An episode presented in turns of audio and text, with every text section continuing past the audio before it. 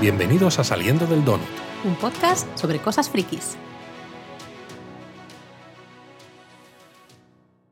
¡Tachán! Estamos en el número 100. Donut 100. Número 100. aplauso. Atención, un aplauso, Un aplauso. para nosotros. Um, la verdad es que, oye, cuando empezamos el donut el año pasado, pues más o menos sobre esas fechas. Sobre estas creo. fechas, más o menos. No, o sea, vamos, no esperaba 100 donuts, no sé, me, me, me parecen muchos. Y eso es que nos lo estamos tomando con cierta calma. Con mucha porque, calma, la verdad es que mm, sí. Podríamos hacer muchos más donuts de muchas más series, Sí. pero también queremos, bueno, dar un Bueno, poquito de margen que- para que no os aburráis mucho No, con y no nosotros. solo eso, yo creo que esto siempre lo hemos dicho, nos lo hemos tomado como nuestro hobby, ¿no? Un ratito de poder estar hablando. Un divertimento. aquí. Sí, entonces te tiene que apetecer, tienes que tener tiempo, a veces la vida, ¿no? Se complica y, y es difícil Nos encontrar vamos tiempo. a poner intensos. No, no nos vamos a poner intensitos, pero bueno, pues no sé, yo estoy súper feliz de llevar 100 donuts, así que hemos dicho, Yo los, el llevo, 100 yo los llevo aquí en, En la barriga. En la barriga, 100 donuts. Eh, el Donut 100 decíamos, a ver, queríamos hacer algo especial, pero tampoco teníamos tiempo de meter un donut especial, por lo que os decía. Hemos estado de vacaciones. Bueno, mini vacaciones. bueno, mini vacaciones. Entonces, bueno, al final hemos encontrado una manera de hacer un donut Sí. 100 un poquito especial. Porque no, deberíamos hacer primero el donut del siguiente episodio de Secret Invasion, el 5. Exacto. Pero claro, lo vimos un poco tarde porque, como decimos, estuvimos tres días en Estocolmo, que era mi viaje de regalo de cumpleaños de 2020, que no pudo ser por motivos, creo que más que evidentes. Motivos que mejor no recordamos. Efectivamente. Entonces lo hemos hecho ahora. Vimos el episodio pues en Estocolmo porque nos lo habíamos bajado en el, en el móvil. Sí. Entonces eh, vimos luego el mismo viernes en el avión de vuelta el episodio de Strange New Worlds, el número, ¿cuál era? El 6. sí, el 6. El El 6. 6, pero ha habido una sorpresa que ahora comentamos y claro, esta misma mañana en la que estamos grabando esto, que es Domingo. domingo, hemos visto el 7. Exacto. Y claro, hemos pensado, "Mm, hacer dos donuts seguidos, pero diferentes, ¿no? De Strange New Worlds va a ser un poco raro. Entonces, ya que vamos tarde con Secret Invasion, ¿qué tal si adelantamos el donut de Secret, In- de Secret Sí. Invasion, de Strange New Worlds, y hacemos un especial en el que hablemos de los dos episodios que se han emitido esta misma semana? Porque para Paramount ha sido también una cosa especial. Exactamente. O sea, vamos a hacer doble donut, una torre de donuts, de dos donuts, no Buah. sé, algo tenemos que Luego le buscar metemos aquí. eh, carne entre medias picada y Y ya hacemos una, una hamburguesa. una hamburguesa, la, la Luder. Ya sabía yo que tú ibas a meter hamburguesas. Pues Claro, sí. es la que le gustaba, le gustaba a Luder Bandros. A ver, también es verdad que ya lo hemos dicho aquí, Strange New Worlds nos está flipando, nos está emocionando, nos está gustando muchísimo.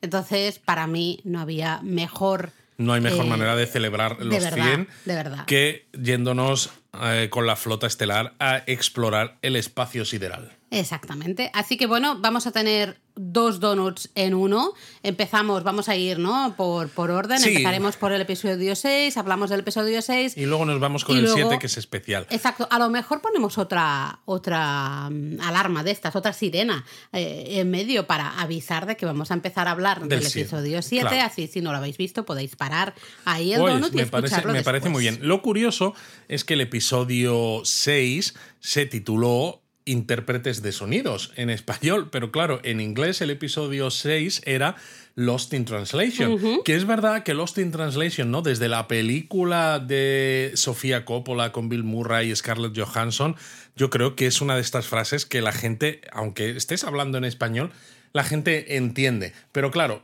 entiendes Es una expresión inglesa. al Sí, final, pero ¿no? claro, entiendes más o menos lo que quiere significar, pero ¿cómo lo traduces Hmm. si lo quieres poner de una manera tan cortita como Lost in Translation? ¿no? Perdido Como- en la traducción.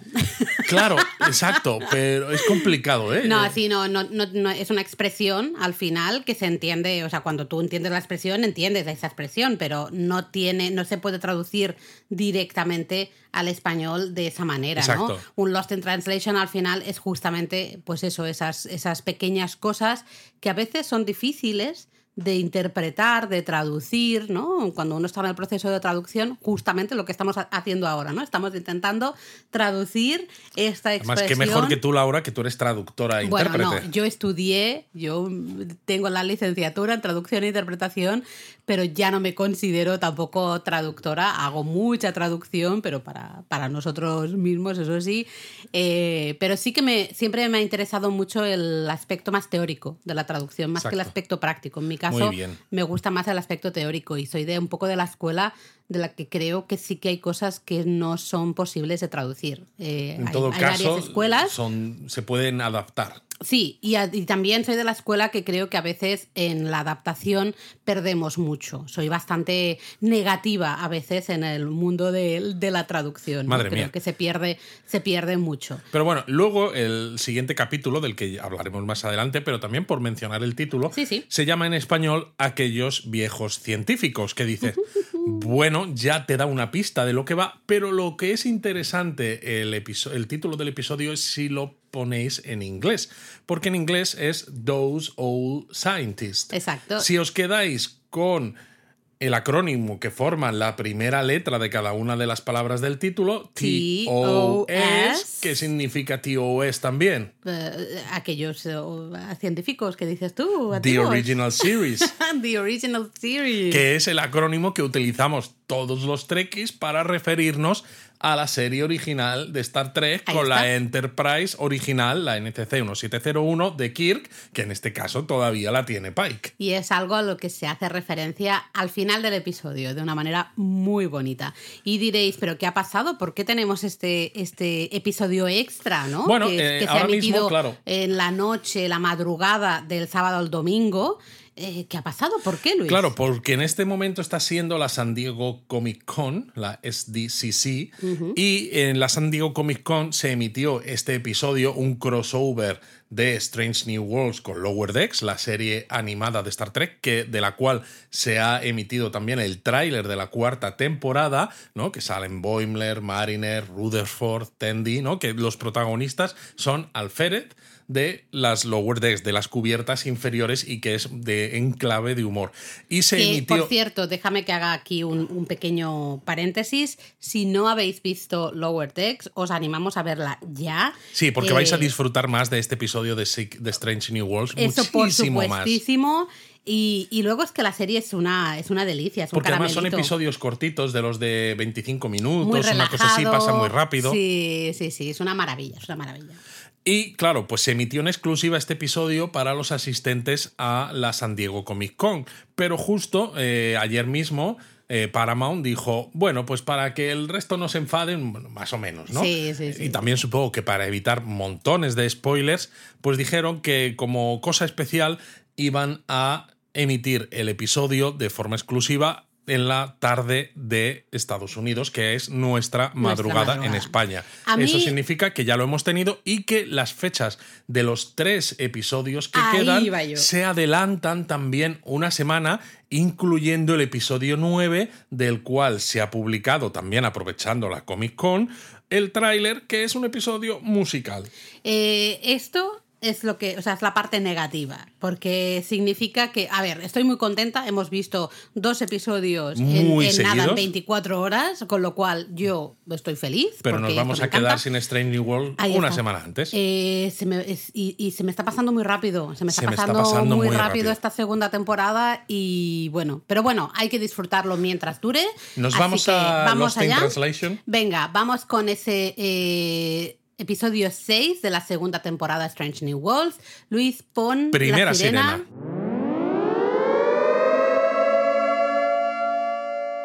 Bueno, pues este eh, sexto episodio de la segunda temporada tenemos está centrado en Ujura, ¿no? Realmente Ujura va a ser un poco la protagonista. Va a ser protagonista, este aunque en, el resumen que se pone al principio hay una pequeña escena eh, que nos recuerda aquel momento en el que Spock cuando está luchando ¿no? un poco por, por, controlar sus emociones, cuando se vuelve humano, se cabrea con Samuel Kirk hmm. porque lo deja todo. Por los grumitos que tiene por ahí. Porque deja todo lleno de migas y, que y demás. ¿no? la mesa. Y es curioso lo bien que está engarzado para algo que pasa al final del capítulo. De momento no digo más. Eh, y luego también en ese resumen ¿no? de, de, Previously on Star Trek Strange New Worlds, también aparece eh, Kirk, ese Kirk que vimos en ese episodio fantástico con la Anne en ese viaje temporal ¿no? que, que hicieron. Pero también eh, aparece el propio Spock con Chapel. Con Chapel, exactamente. Entonces ya dices, vale, ya vemos por dónde van a ir va a salir los, los tiros, ¿no? Pero realmente la protagonista absoluta va a ser Uhura. Sí, eso está claro. Pero Uhura viene acompañada, porque ahora lo explicamos, pero justamente aparece Kirk y aparece Kirk ya el Prime. Kirk, sí, por primera vez aparece El, Kirk de verdad, porque claro, el Kirk que ha interpretado Paul Wesley hasta el momento en Strange New World siempre ha sido un Kirk diferente. Alternativo. Cuando, por ejemplo, al final de la primera temporada estaba viendo Pike ese futuro alternativo en el que él seguía al mando de la Enterprise cuando atacan los Romulanos el Kirk que en ese momento está al mando de la Farragut es diferente. Exacto. O el Kirk que está en el episodio de esta segunda temporada en el pasado con la Anne es el Kirk de otro universo.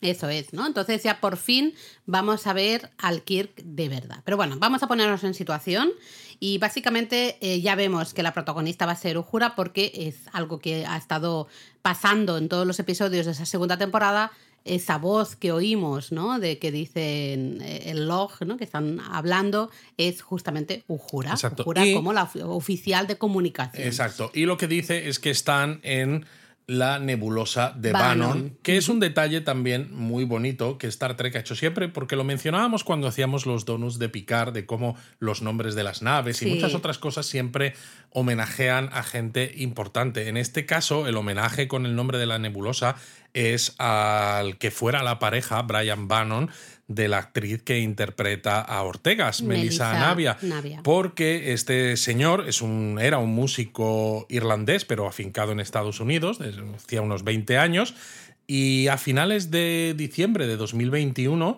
le diagnosticaron una leucemia muy rara y creo que murió a los tres días.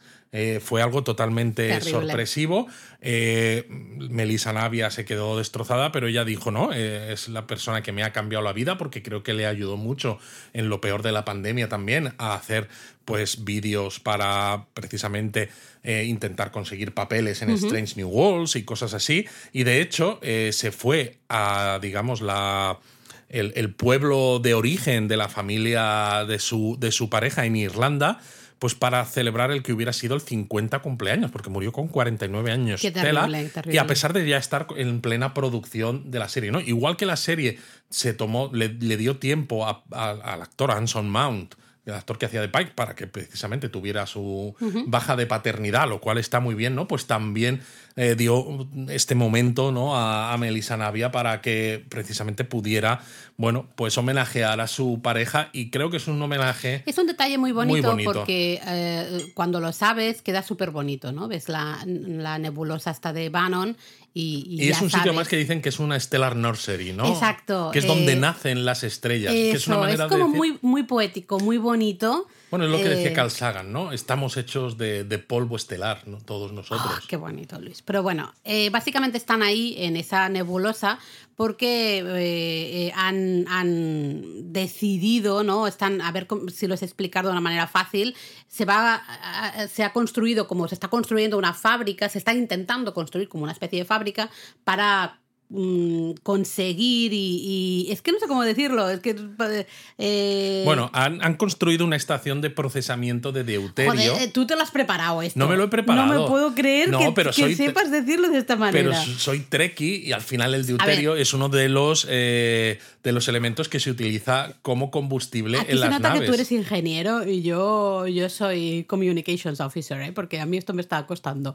pues eso, ¿no? Básicamente. Pero. pero está yendo con retrasos. Está yendo con retrasos, está, teniendo ah, está, teniendo problemas. Está teniendo problemas. Entonces nombran a, justamente a nuestro Pikey Pikey, a nuestro Capitán Pike, como eh, Fleet Captain. Exacto, capitán de flota, porque está al mando de la propia tripulación que está encargada de los trabajos en esta factoría estelar. Está al mando también de la Farragut, la nave en la que está Kirk, aunque en este caso todavía es teniente, y está al mando de la propia Enterprise. Y claro, si algunos sois muy frikis, trekkies y recordáis la, la serie original, el hecho de que se mencione que Pike es capitán de flota, aunque sea de forma temporal, como él no deja de recordar, Mm. ya te hace levantar la ceja como si fueras un vulcaniano y luego, claro, tiene mucho sentido. Ahora lo comentamos. Uy, pensaba que lo ibas a comentar ahora. No, ahora lo comentamos. Eh, bueno, nos cuentan, ¿no? Nos dicen que esa nebulosa está justo muy cerca del espacio de los Gorn, ¿no? De la zona en la que se encuentran los Gorn.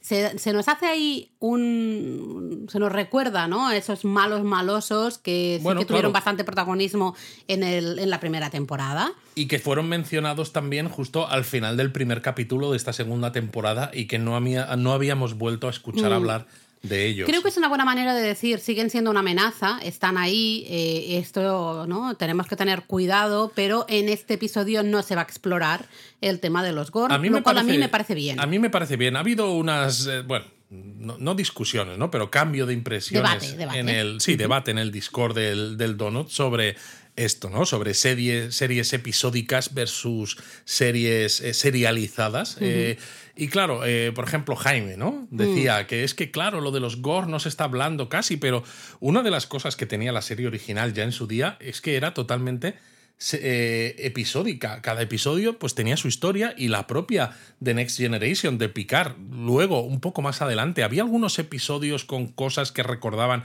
a otros aspectos que habían sucedido antes, pero estábamos hablando además de series de 25, 26 episodios Claro, por temporada, con lo cual realmente las series, eh, al menos de Next Generation, era totalmente episódica. Ya lo hemos hablado Y aquí está alguna bien. vez. O sea, Eh, te recuerda que hay algo, una amenaza de fondo, pero la serie sigue siendo, pues eso, una serie con episodios que se ven, se disfrutan y se entienden Solos. por separado, Sí. sin nada más. Que eso era un, un poco también lo guay, que también me está gustando de Strange New Worlds, porque realmente tú puedes ver un episodio un día. Yo, pero yo recuerdo eh, series de Star Trek, de ver un episodio, luego a lo mejor perderme alguno, luego volver a ver otro. Bueno, ¿no? tal como se emitían en España, ¿no? Que no prestaban mucha atención a la continuidad, pues era una ventaja Bueno, que sí, estas también, series exactamente. fueran, fueran episódicas. Pero bueno, me gusta que se mencione ¿no? el tema de los GON, de decir, oye, no nos olvidemos de que estos son los malos malosos, ¿no? digamos, de, de este momento.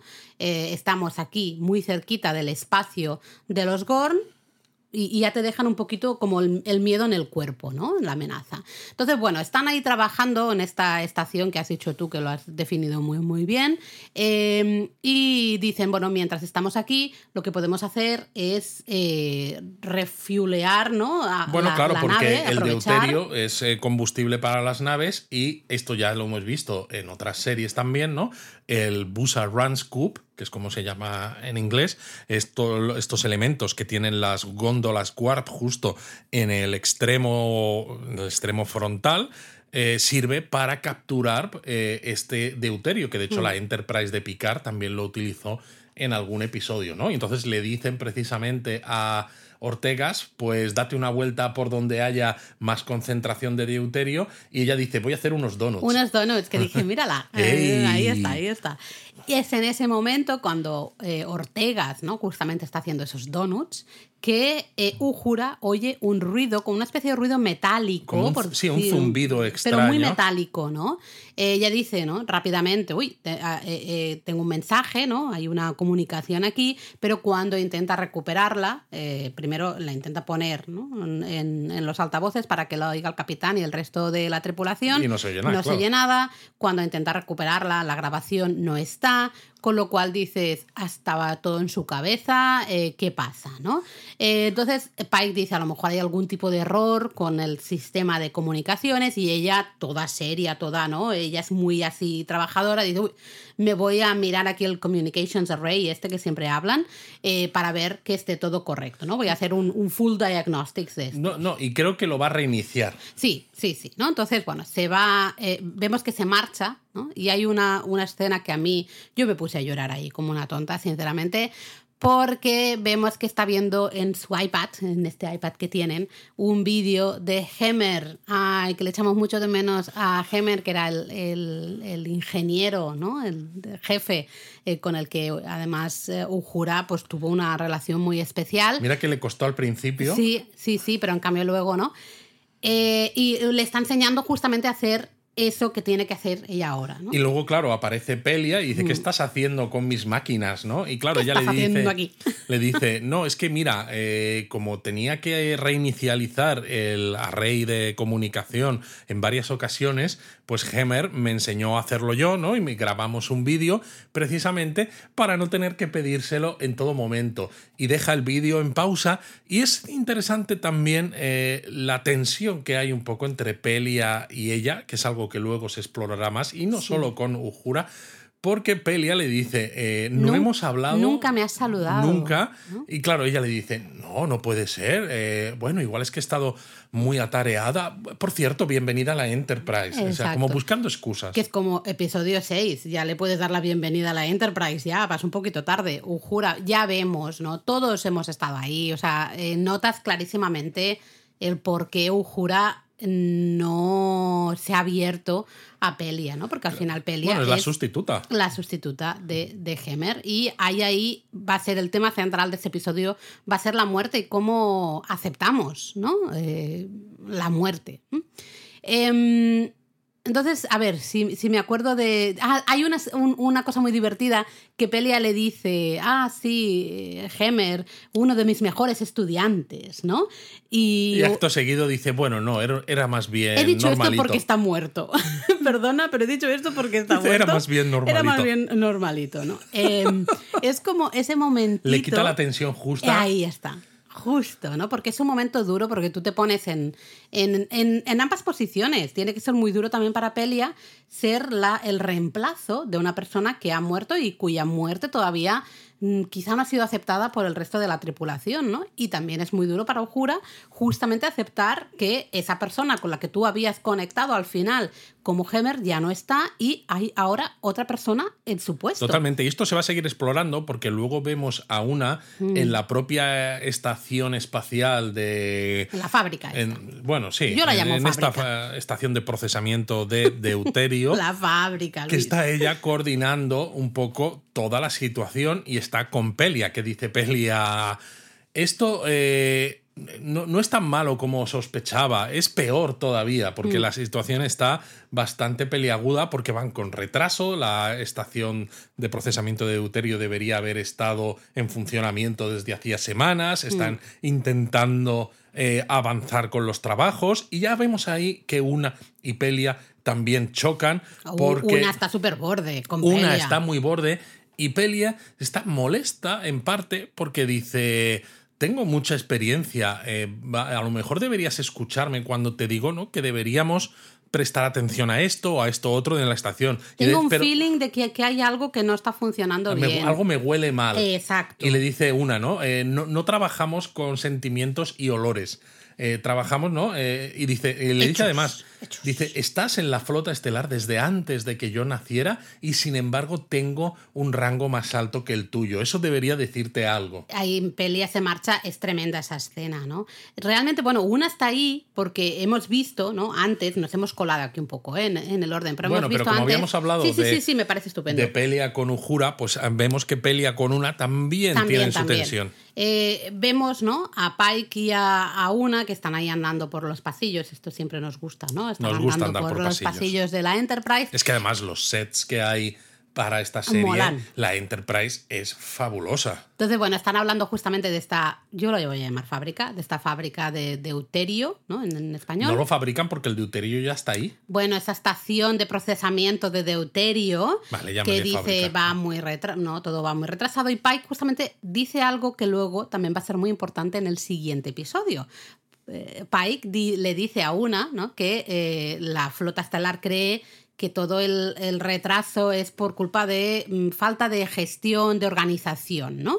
Y que por eso han decidido, que él ha decidido que una va a ser la encargada de eh, organizar ¿no? todo eso, de la gestión de todo eso. ¿Por qué? Porque se, se, entiende, se nos explica que una tiene un estilo de gestión, un estilo de ser jefa, digamos, muy cañera y muy pam, pim, pum, pem, Muy pom. orientado a objetivos, que es lo que se dice en Ahí el mundo está. corporativo hoy en día. No nonsense, ¿no? De, de no... Goal oriented. Pim, pim, pim, pim, pim, ¿no? Entonces, eh, vemos ahí a una, que eso es algo que me, record- me recordó a ese episodio en el que una y Lan se quedan solas. Exacto, en- y que intentan divertirse. Enterprise. Dice, la gente piensa que no, que es donde, eh, donde la diversión va a morir.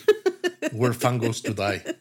Es que es tal cual, porque vemos a una súper en plan, me gusta, ¿no? Me gusta que se me tenga, que, que, realmente piensen así de mí, de que yo lo llevo todo, mm, soy súper estricta y todo como muy cuadriculado y todo, bueno, me encanta, ¿no? Entonces, bueno, por eso tenemos justamente a una en esa estación de procesamiento de deuterio, eh, justamente luego con, con Pelia. Exacto.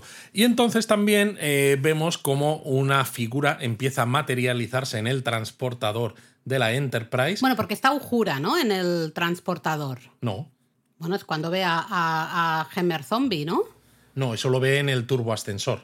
Ah, Lo perdón. ve en el turboascensor, vale, entonces me, da- me adelanto un poco, pero es verdad que Uhura va en el turboascensor, se le aparece. Vuelve a oír la- el Vuelve a oír el zumbido y ve a un Hammer zombie que acojona cosa mala. Hostia, se acojona, claro. Es que, eh, vamos a ver, es. O sea, todo este episodio es muy bueno porque hay momentos de gran tensión, momentos de terror absoluto. Sí. eh, y luego momentos muy de que te tocan la patata eh, absolutamente. Y creo que el equilibrio está muy bien hecho, ¿no? Exacto. Entonces aquí tenemos a ese Hammer zombie que se le aparece en el turboascensor. Entonces, claro, ella se va a, a enfermería. Hombre, a ver, como Y para no. el doctor en venga está tratándola, ya está en la camilla y ve que tiene, dice, bueno, yo creo que tienes un caso claro de envenenamiento de deuterio que te hace tener alucinaciones y, y le da, le pone un hypospray para evitarle los síntomas, pero entonces ve, dice, bueno, pero aquí hay algo más. Dice, ¿no? El lóbulo temporal y esto y lo otro. Dice,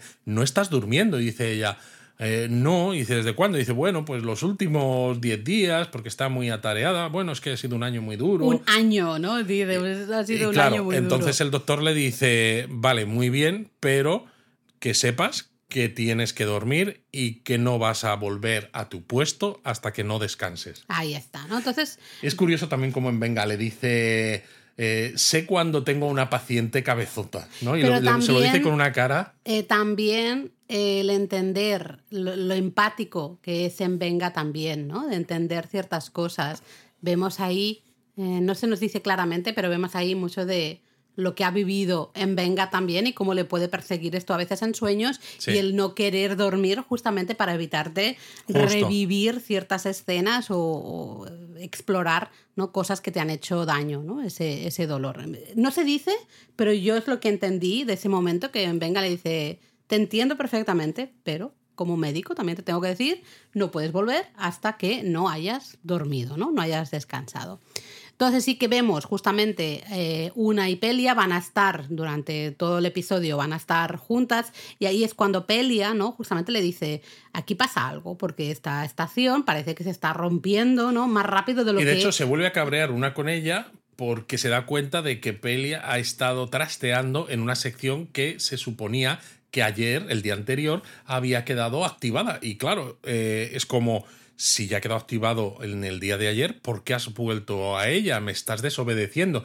Y Pelia le dice, si hubiera seguido tus órdenes al pie de la letra, no nos habríamos dado cuenta de que hay sabotaje. Ahí está. Eh, al principio, antes de saber lo del sabotaje, al principio tú entiendes que esa tensión que hay entre una y Pelia es porque son dos personas absolutamente diferentes. Totalmente, Hemos tienen dicho- maneras muy diferentes de, De de ser. afrontar el, el trabajo en ser. una nave. Porque una lo hemos dicho, ¿no? Ella, ella está orgullosa de ser la escogida porque es inflexible, ¿no? Y es muy, muy dura y muy estricta con las normas y eh, la gestión de objetivos y bla, bla, bla, bla, bla. En cambio, eh, Pelia la hemos visto, es muy bubbly, ¿no? Que se dice en Totalmente. inglés. Muy así, "Ah, no, eh, no sé, y, y hay un momento en la escena que una le dice, tienes migas en el, ¿no? en la ropa. ¿Cuándo has tenido tiempo de comer? De ¿Tienes comer, migas?". efectivamente. Eh, ya eso se nos indica, ¿no? Pero vamos a ver que es mucho más, eh, hay mucho más que explorar ahí, no solo las, las maneras de, de ser diferentes. No sé si lo del sabotaje pasa, yo creo que te has colado. Va, eh, lo del sabotaje lo vamos a saber un poquito después. No, más o menos. Es que Laura. Bueno, no, no, sí, sí. eh, vale, pues eh, básicamente, ¿no? Eh, creo que eso es importante porque se ve que Pelia a lo mejor no sigue, no hace las cosas como se supone que tienen que hacerse, el orden estricto que ha puesto una, pero justamente, ¿no? Lo que tú decías, eh, ostras, es que si lo hubiésemos hecho así, esto hubiese explotado.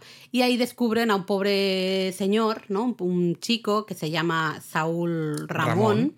eh, que está medio ido, está completamente ido, está empezando, esto no es real, esto es real, esto no es real. Bueno, le dice cuando se acerca a una, dice, this is not real, esto no es real, y cuando ella se acerca dice, ¿eres de verdad? Y claro, esa misma frase, ¿no? Eh, creo que lo ha dicho también eh, Ujura, ¿no? Entonces empezamos a ver que aquí hay cierta conexión. Pero entonces sí que nos vamos a la Enterprise, porque ahí también hay una escena entre Spock y Chapel que están jugando. Bueno, yo creo que esa escena nos la ponen, sinceramente, para que, eh, en plan, no nos hemos olvidado de cómo terminó el episodio anterior y os ponemos aquí la escenita. Exacto, sí, es. eh, pero bueno, es la ponen porque es importante para el desarrollo de los personajes de Spock y de Chapel, pero también porque nos gustan los dos personajes y nos gustan las interacciones que tienen entre ellos. Y además, el hecho de que estén jugando a ajedrez tridimensional es algo muy propio de Spock, de la serie original, y es algo, además, curiosamente, que también menciona ese Kirk alternativo cuando están en Toronto en el pasado con la Anne. ¿Eh? Sobre, oh, es que ojalá fuera ajedrez tridimensional, ¿te sí, acuerdas? ¿no? sí, sí, sí, claro que, que ese Kirk alternativo gana un montón de dinero jugando, Jugando al, al ajedrez, pero ese ajedrez normalito. Pero ¿no? bueno. Bueno, entonces hablan, vemos que Spock le dice, bueno, hay protocolos a seguir, como bueno, esto es una jerarquía, ¿no? tu movimiento. Bueno, sí, yo le mato, sinceramente. O sea, jugar con Spock tiene que ser horrible. Eh, eh, Nur Chapel está muy enamorada porque yo le meto una hostia que retumba toda la Enterprise. Porque está todo el rato en plan, your move, your move.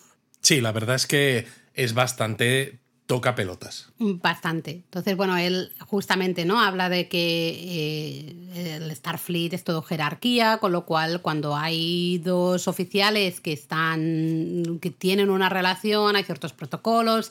Ella le dice, tú quieres eh, contarle a Starfleet nuestra relación y ahí hablan un poco de Del de- gato de Schrödinger. Exacto, ¿no? Es decir, al final, si decimos, entonces existe la relación y estamos en un momento en que estamos viendo qué pasa, ¿no? ¿Qué Exacto, ella dice que prefiere eh, mantener al gato vivo, aunque no se sepa muy bien que, está dentro de esa caja, ¿no? Eh, es, es una manera de... Bueno, ya habíamos visto en, en episodios anteriores que a Chapel le costaban las relaciones y precisamente está con una con Spock de lo enamoradísima que está, pero le cuesta, imagino, el poner el foco sobre su relación y que todo el mundo sepa, porque eso establece, creo, unas expectativas también de cómo tienes que comportarte y precisamente sabemos lo difíciles que son las relaciones a bordo de una nave estelar eh, y bueno, al menos tienen suerte de estar en la misma en este momento, pero sabemos que relaciones en gente que trabaja en la flota estelar es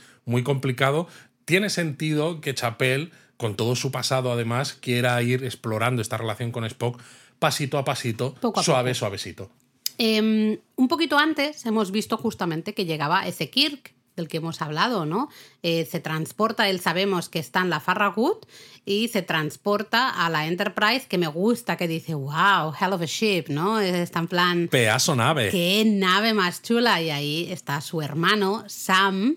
eh, y hablan, uf, tela la atención que hay un Sí, poquito le entre dice, los ¿quieres dos, que te ¿no? haga el tour de la nave? Y dice, mientras acabe en el bar, eh, sin problemas, ¿no? Ya vemos que Kir tiene ese puntillo un poco chulito del Kir de siempre, Acaban en el bar, se acaban tomando ahí un whisky en el bar, que, que es un whisky, una botella que es prácticamente la misma botella que ya salió en un episodio de la serie original, aunque en este caso era Scotty y otro personaje el que bebían, pero si ves las escenas, ¿no? Es lo mismo, es flipante. Em, Kirk le pregunta a su hermano, oye, ¿qué tal lo del el seno... Xenobiología, ¿no? Eh, ¿qué hay nuevo e interesante en dice, xenobiología? bueno, todo es nuevo e interesante en xenobiología, pero no te interesa nada, así que bueno, te, te felicito por. Y ahí empieza tensión a saco, ¿no? Te Es que es un episodio de tensiones, ¿eh? Por haberte convertido en el, en el primer oficial ¿no? Eh, más joven de la historia de la flota estelar. Un récord que tenía su padre hasta ese momento. Entonces se ve ahí claramente un poco las envidias de los hermanos, ¿no? De, de eh, los dos o, uno, Sam se siente que queda como por detrás, por debajo, Exacto. que su padre no va a estar tan orgulloso de él, porque claro, mm, tiene que competir con Kirk, que fíjate, ¿no? Ha roto Pero ese claro, Kirk dice, ¿qué, ¿qué problema hay en que cada uno sigamos nuestro propio camino? Dice, vale, yo le he puesto mucho trabajo porque él estaba buscando eso, ¿no? Él quería convertirse en el primer oficial más joven de la historia, pero dice, eh, no es mi culpa que tú... Pero pero claro, entonces como que dice algo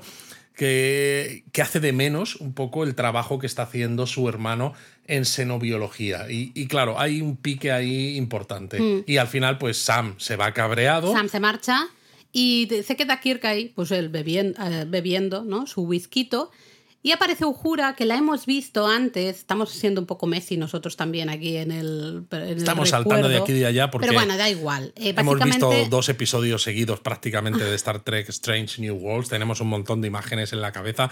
Estamos volando sin script, como, como Eh, últimamente. como últimamente, y yo, yo creo que eso va a ser lo habitual ya. Eh, tenemos a Ujura que ha tenido otra alucinación de estas. Eh, se encontraba, la vemos en un planeta eh, y hay un humo, ¿no? Parece un accidente. Exacto. No, en ese momento todavía no sabemos muy bien qué es. Claro, ¿no? si recuerdas cosas de la Ujura, de lo que cuenta ella de la primera temporada, pues a lo mejor puedes atar cabos y pensar, ah, igual es el accidente de sus padres y su hermano en lanzadera, ¿no? El- lo que contaba cuando murieron y tal. Pero claro, todavía no, sabes sé, mucho ¿no? más. Eso lo ve mientras está, parece, aparentemente dormida. Entonces se levanta y se va donde pues al bar, ¿no? Y se va al bar, se sienta ahí en el bar y pide un brandy sauriano o algo Exactamente. así. Y justo se sienta al ladito de Kirk, ¿no? Y Kirk le comenta algo. Bueno, ¿no? se presenta y le, y le- le tiende la mano. Mm. Y claro, ella le dice, mira, no quiero ahora que, que intenten ligar conmigo. Déjame en paz, ¿eh? No quiero, no, no estoy interesada en ligar. Que también es un guiño interesante acerca de la imagen que todos tenemos de Kirk como un, un, pi- ligón, un picha brava. un picha brava, y además sabiendo que Kirk y Uhura se dieron el primer beso interracial en televisión de la historia, ¿no? En la serie original, aunque bueno, se cuenta que es porque estaban mentalmente, ¿no? Pues eh, algo que les hacía no ser ellos mismos, todo lo que tú quieras, ¿no? Pero sabemos que hay historia entre ellos y es una buena manera de sentar ciertas bases de esa historia entre ellos. Pero es curioso, ¿no? El pobre Kirk diciendo, no, no, si yo solo veo, creo que eres alguien que puedes necesitar un amigo en este momento. Y ella dice, mira, no, no estoy ni, ni abierta a nuevos amigos ahora mismo. O sea, déjame en paz. Y se pira, ¿no? Y lo que vemos básicamente es que aparece, ¿no? Ujura sale de ese bar y aparece, está en, En la puerta del turboascensor. Sí, y ahí de golpe tiene otra alucinación en el que se ve un montón de bueno, gente, todos oficiales, todos muertos, pero es, es terrorífico porque están- hay, hay sangre por todas partes y aparece una ujura, ¿no? otra ujura, que eh, la, intenta matar. ¿no? La intenta matar. Y hay un momento en que nuestra ujura le da un puñetazo ahí tremendo a la ujura medio zombie, digamos, que aparece, y en ese momento se acaba la, esa alucinación, se, ¿no? se vuelve a iluminar todo el pasillo y el que está en el suelo. No lo es- vemos, pero escuchamos la voz Au. diciendo eh, que no quería ligar contigo, que claro, es hit on you en, en inglés, ¿no? Pero a él sí que le han golpeado. Exacto. Que es Eh, Kirk. Exacto, es Kirk, ¿no? Ujura, claro, dice, ostras, le he dado, espera, te voy a llevar a, a, A bay, enfermería. ¿no? enfermería. Y él dice, mira, casi mejor no, porque a ver ¿Cómo cómo, lo explicamos que, que has dado un golpe, claro, a un, a un oficial superior. ¿no? Claro, Entonces, porque Ujura es alférez y Kirk ya es teniente. Claro. Esto, esto sería grave, habría que reportarlo. investigar y bueno, puede suponer un problema. Y ella entonces dice, ya le dice, tengo un regenerador Dermal. dermal en, mis, eh, en mi camarote, así que venga, ¿no? Pues vamos a, te voy a llevar allí y así te, te, curo. Y cuando le está curando, bueno, también es lo típico de, ay, ay, ay, está diciendo él y él, bueno, deja de quejarte por todo, que también es lo típico de que los hombres nos quejamos por cualquier pequeña heridita, ¿no? Que yo creo que es un guiño también a estas cosas. Pero es que es absolutamente real. Eh, es interesante ese momento porque yo creo que Ojura está convencida de que Kirk mm, no le va a dar importancia tampoco a esas alucinaciones que ella está teniendo. Ella ya empieza a sentir de que esto es algo mucho mayor que el poisoning ese, ¿no? Que le ha dicho el médico, que si no sé qué, que es la falta de, de sueño, ella siente que ahí hay algo más. Bueno, ella sabe que no es por eso, porque empezó a tener las alucinaciones en el puente, hmm. antes incluso de haber estado eh, donde el dispositivo de comunicación, donde había el deuterio. Entonces, que se lo comenta justamente en el bar, cuando va al bar a hablar un momento con Chapel y, Spock. ¿no? Y ambos le dicen, anda ya. O sea, tienes un caso claro de. Tienes un caso clarísimo y de eh, cansancio y de que te has trabajado demasiado, etc. Vemos a Kirk que le dice: Mira, yo he tenido mis experiencias, también mis cosas. Bueno, él le dice que él también ha tenido envenenamiento de deuterio. Y sé ver cuando algo, hay algo más. Y más que nada porque le dice: porque no he pegado a ningún oficial. no he llegado a este extremo, ¿no?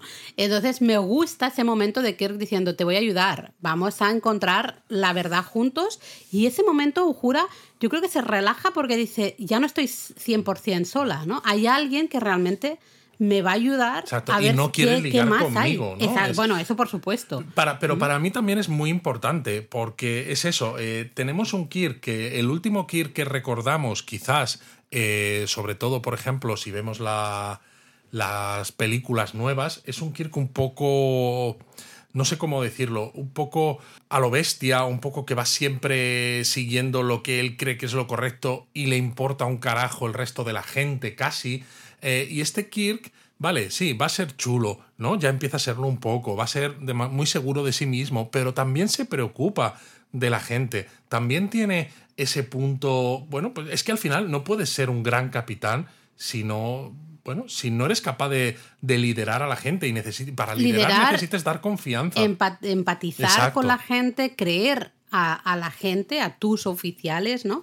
Y ahí, claro, vemos, eh, eh, ellos hablan, ella dice, los síntomas empezaron al llegar a, la, a esta nebulosa, con lo cual tiene que haber algo aquí, ¿no? Eh, Kirk dice, vale, déjame, porque ella comenta, no hay nadie más con mis síntomas en la Enterprise. Y ahí Kirk dice, eh, vamos a ver, déjame. Si en la Farragut hay alguien o algo. Exacto, ¿no? Entonces quiero, vamos a mirar si hay síntomas parecidos en alguien en la Farragut. Con lo cual ya vemos que él dice, bueno. Él va a trabajar y entonces se va. Pero entonces vemos, no sé si es en este momento o no, pero. Creo que entonces cuando vemos justo lo del sabotaje. Sí, pero bueno, luego tenemos a este, al Ramón, eh, en el sick bay, la enfermería de la Enterprise, que le están tratando y efectivamente ven que tiene el lóbulo frontal hecho cisco, lo tiene fatal y se dan cuenta de que esto está siendo un problema, eh, de que puede Bueno, básicamente eh, en Venga dice, es que no creo siquiera que nos esté entendiendo, porque la zona del cerebro del lenguaje, eh, está completamente frita. Sí. Básicamente, por decirlo de una manera que sea fácil de entender y que luego, va a ser muy importante. Va a explicar eso, que lo tiene frito. El caso es que, claro, este señor, el Saúl Ramón, se siente amenazado y se escapa de la, de la enfermería atacando al propio Envenga, que le deja herido, y bueno, pues le empiezan a disparar, pero tienen que ir a por él.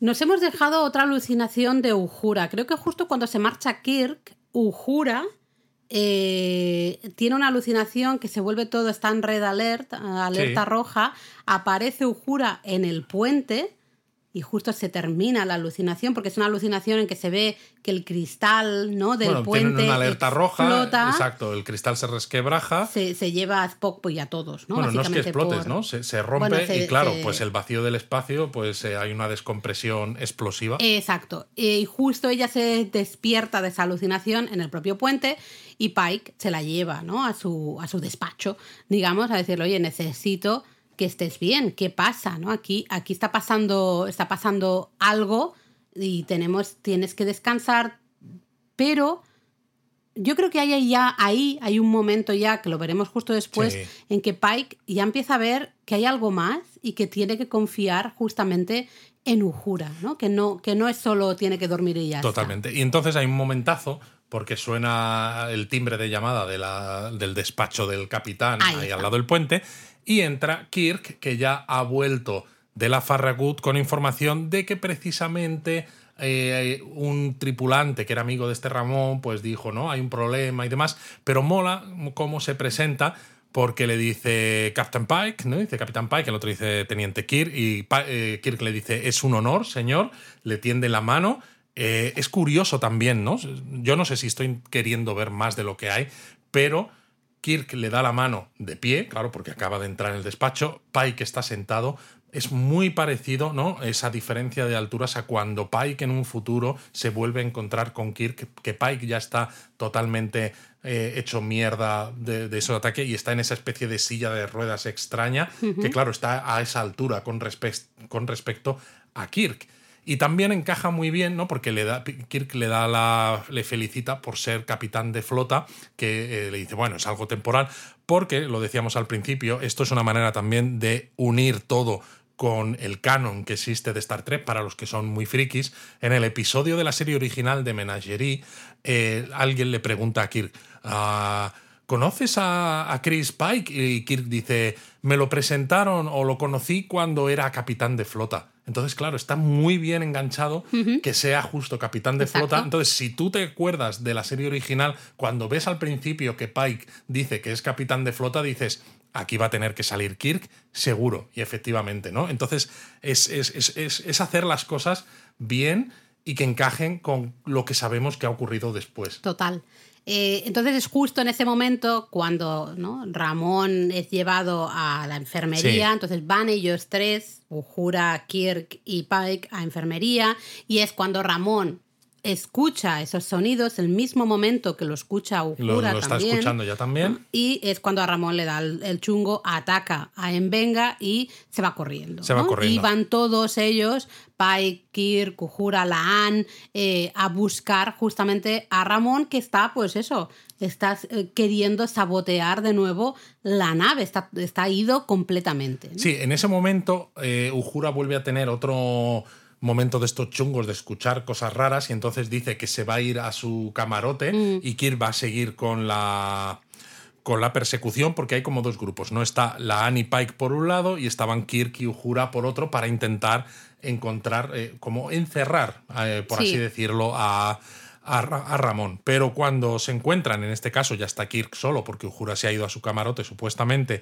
y Pike con la Anne, pues dicen, no hemos encontrado a Ramón de ninguna manera, eso significa que se tiene que haber mm, escondido en alguna parte, pero lo que mola de esa escena es que se encuentran de forma cara a cara Laan y Kirk. Que es gracioso o muy triste, de hecho, porque Land dice James cuando ve a, Kirk, ¿no? Y, Pike dice, anda, os conocéis. Y, no, no, es el momento de, hablar de esto. No es el momento, no tenemos tiempo ahora de hablar de este tema, ¿no? Pero el momento que dice James, claro, no le dice Lieutenant Kirk o lo que sea, es James, qué, qué triste, ¿no? Qué, wow, no sé, es un momentazo ahí eh, súper bonito.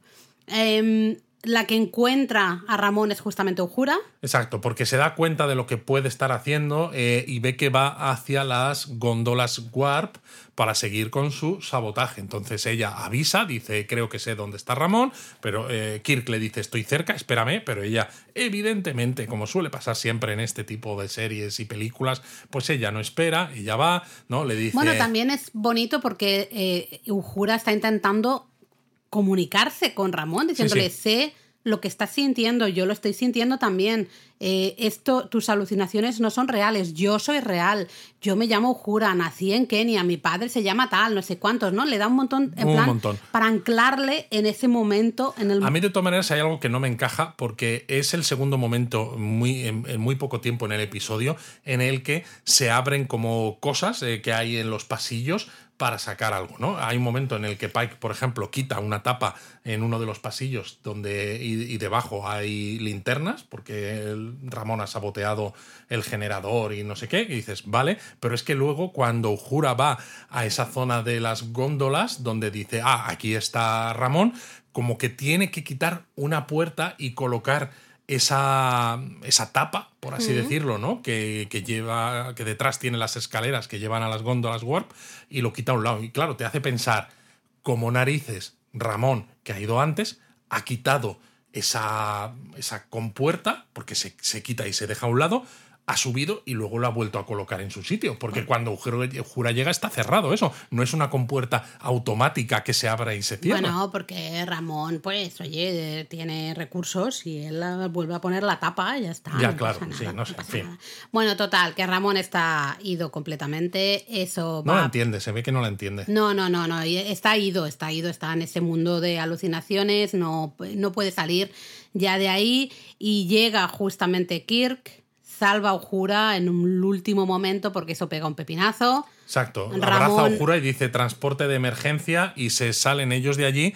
Claro, cuando eso explota, la nave queda en mal estado y Ramón, pues, que sale flotando en el, espacio, congeladito, que parece John Doe en Guardianes de la Galaxia igual, 2. Igual, eh, muy triste, la verdad, muy triste. Entonces vemos ahí en enfermería justamente que Pike se da cuenta de que esto hay algo más, ¿no? O sea, ahí ya es la, el momento de decir, vamos a... Tenemos que descubrir qué te pasa porque todos se dan cuenta de lo que le ha pasado a Ramón está muy relacionado con lo que le está pasando a Ujura. Y como Ramón está muerto, pues dicen, pues mira, mm, tenemos permiso para ver un poco sus logs, ¿no? sus piensan, ¿no? Y, piensan, dice, bueno, tú no estás tan mal porque tú no has atacado, ¿no? O no has hecho estas cosas. Claro, pero, ella dice, todavía no. Claro, es que igual es que eh, a Ramón le pasó antes que a mí claro. Eh, y es preocupante. Eh, dice, tienes que encerrarme en mis, en mis quarters, ¿no? En mi habitación porque vete tú a saber, ¿no? Em, y Pike dice que no, ¿no? Toma, aquí tienes los medical files estos, ¿no? Los, los cuadernos de bitácora. Los cuadernos de, de este y, a ver si descubrís, ¿no? Pues qué, qué hay. Em, hay otro momento también interesante que se ven, ¿no? Justamente Lan y Kirk, no sé si es en este momento, creo que creo sí. Que, creo que sí. Eh, ¡Guau! ¡Qué tensión por parte de Lan! Claro, porque ella, ella se enamoró de ese Kirk alternativo, pero claro, no se lo ha podido contar a nadie. Ese Kirk, el nuestro Kirk, no sabe nada, evidentemente él no ha vivido nada y lo único que sabe es, ah, tú eres la, ¿no? la jefa de seguridad que, que, era tan puntillosa, exacto, ¿no? Porque es la excusa con la que ella le llamó, ¿no? Al final del episodio este en el que viajaba al pasado y, conocía al otro Kirk. Ella es en plan, bueno, me tengo que ir a seguir haciendo mis, ¿no? mis rounds aquí y tal. Y él dice, no se me ha olvidado ¿eh? que me prometiste tomarnos algo en el bar. Exacto. Pero antes de eso también es importante, creo, eh, porque tienen una conversación acerca precisamente de lo que significa estar en la flota estelar, ¿no? Y, él le dice, muy bonito. Él le dice que tanto su hermano Sam como él, como su madre, seguían a su padre siempre, pues allá donde él estuviera, pues eh, puesto, ¿no? Donde tuviera su, su, trabajo, porque al final era la flota estelar. Y claro, dice, a veces sentía que éramos menos importantes porque siempre había alguien que necesitaba la ayuda de la flota estelar, ¿no? Y se pregunta, ¿y realmente esto es importante? Y es bonito porque ella le dice, como alguien que ha recibido esa ayuda de la flota estelar, te aseguro que lo es, que sí que es importante. Eso es, es una manera muy bonito. De, de, conectar, incluso siendo dos personas diferentes, ¿no? Porque no es el Kirk, como tú dices, que se enamoró de Salan, pero a veces también es. No, no sé cómo explicarlo. A veces da la sensación como que hay ciertas cosas, ciertas constantes en el universo, que aunque haya momentos temporales diferentes, aunque haya universos alternativos, hay ciertas cosas que van a seguir ocurriendo igual. Mm. Súper bonito, ¿no? Entonces, bueno, Kirk vuelve a la, con Ujura. Esta Ujura, ¿no? Están viendo esos, bueno, todos los logs y demás del, pobre Ramón que flota en el espacio y no tienen idea, ¿no? De lo que está pasando. Pero sí que eh, Ujura se abre bastante en ese momento, súper bonito y la actuación de, o sea, la actriz está espectacular porque eh, básicamente ella habla de que nunca se ha enfrentado a, no, no sabe aceptar, no sabe enfrentarse a la muerte, ¿no? Y dice, no puedo ser eh, buena tripulante al final si no sé aceptar y si no me enfrento de una manera correcta a la muerte, ¿no? Y de hecho, Y Ah, de perdón, hecho, Kirk le dice que efectivamente no puedes. Exacto. No, no puedes y dice, mira, es, podría es decirte. un trabajo en el que nos ponemos en peligro constantemente. Claro, le dice, podría decirte algo bonito, algo para aquí tranquilizarte, pero lo cierto es que en nuestra profesión nos enfrentamos demasiado a menudo a la muerte. Y de hecho, pues si pensamos en el futuro de Kirk, pues vaya tela, porque la propia serie original ya tiene que decir adiós a mucha gente, eh, muchos de los episodios, cosas muy tristes, eh, incluso en un futuro también. Es eso, le toca enfrentarse a la muerte en muchísimas ocasiones, pero bueno, pues es, es lo que toca. Y le dice, lo que es bonito, es que la muerte ahora mismo está ganando, ¿no? Porque se ha llevado a tus padres, se ha llevado a tu hermano, luego se ha llevado A Hemer. Hemer, ¿no? Que es esta persona con la que ella había tenido pues una conexión especial. Y dice, eso no lo puedes evitar. Dice, pero es que encima estás evitando quedarte con lo bueno de, de- de haber conocido a estas personas. Estás o intentando ni siquiera recordarlas. Exacto. Porque si las recuerdas, eh, bueno, no puedes, ¿no? Ostras. Es, es duro.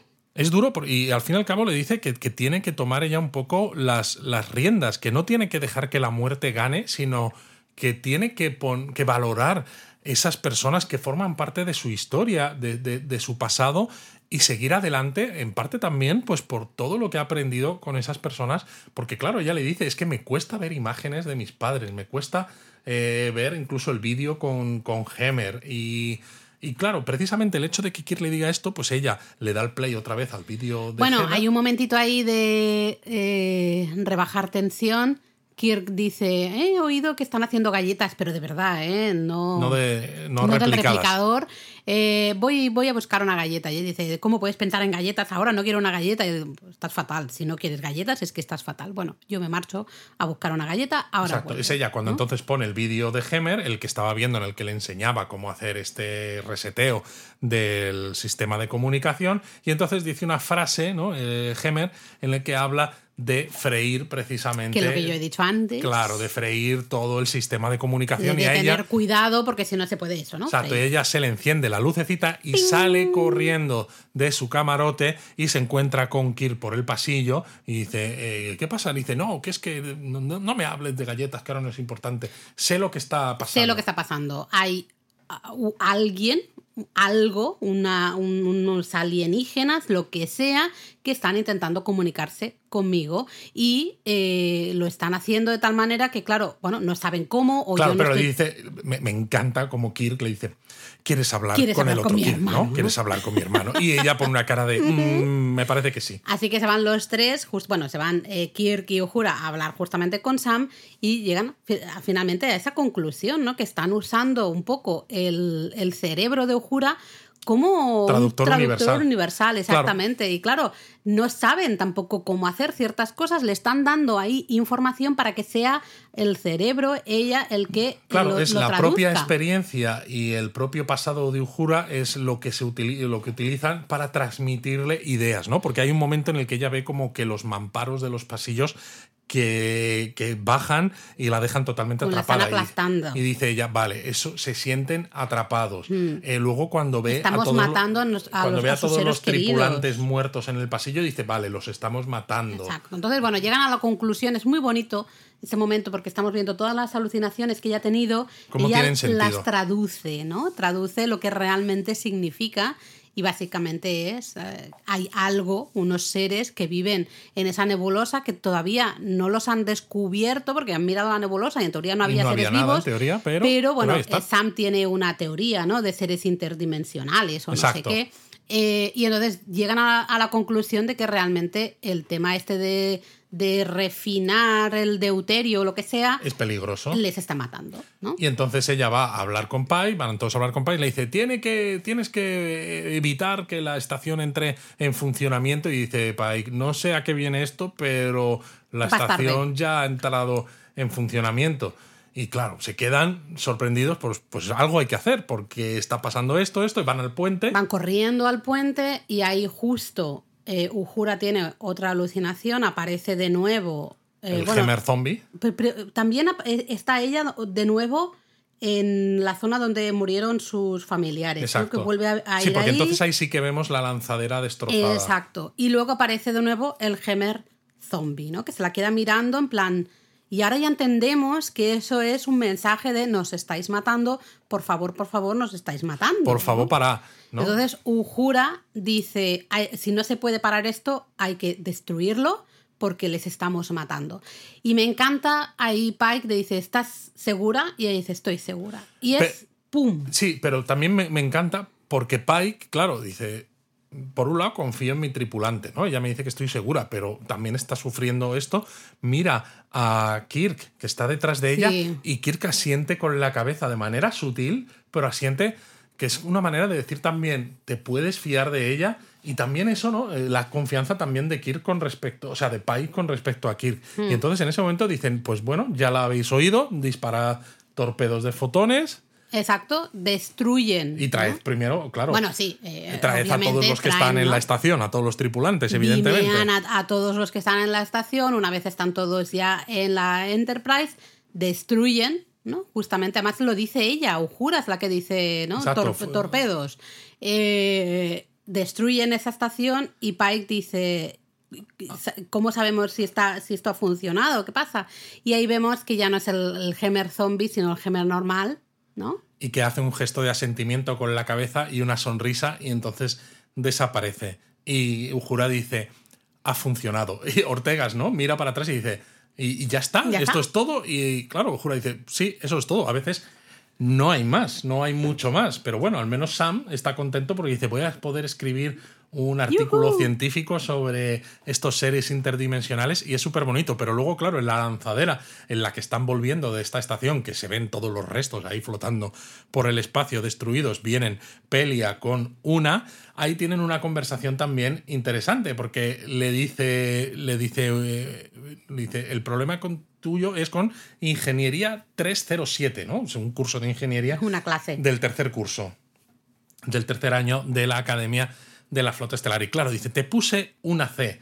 Dice, ah, claro, dice, pero dice, mi trabajo estaba muy bien hecho, merecía más de una C. Y Pele le dice, tu trabajo No me estaba hecho milongas. bastante regulero, así que no me cuentes historias. No me cuentes milongas. No me cuentes milongas, efectivamente, porque Pelia ve más allá. Dice, el problema está en que he sustituido a Hemer, que era la persona que estaba aquí. Y dice, y mira, yo he vivido miles de años, ¿no? He pasado por esto, sé lo que se siente y lo entiendo. Pero dice, si quieres, podemos seguir haciendo como que tu problema conmigo es la C que te puse en esta asignatura. Y la manera en la que se miran es una manera de, de aceptar un poco pues lo mismo que le dice Kirk a, a la Anne antes en el episodio, que, que hay que aceptar la muerte, y más en este tipo de trabajo, pero que eso no puede ser la excusa para vivir en el pasado y para vivir sin, sin mirar hacia adelante.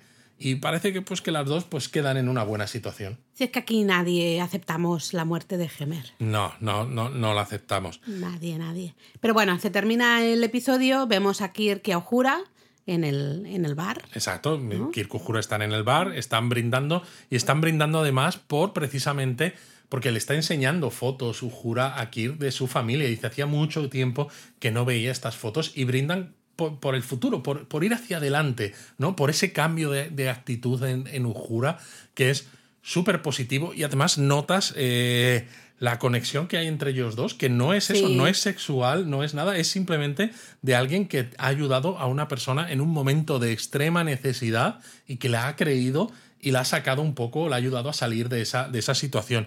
Y es curioso porque entonces aparece... Sam, el hermano, ¿no? Justamente es cuando le dice lo de voy a escribir unos cuantos papers. Creo que Exacto. es en ese momento. Y le pide perdón por haber dicho ciertas cosas porque le Dice. "Estoy orgulloso". Estoy orgulloso de ti, la Farragut tiene suerte de tenerte como primer oficial. Y se- Kirk se queda mirándole y claro, Sam se le queda con una cara de, bueno, ¿qué pasa aquí? Y ahora, y ahora tú me tienes que ver, decir me tienes algo que pedir perdón, ¿no? ¿Qué pasa aquí?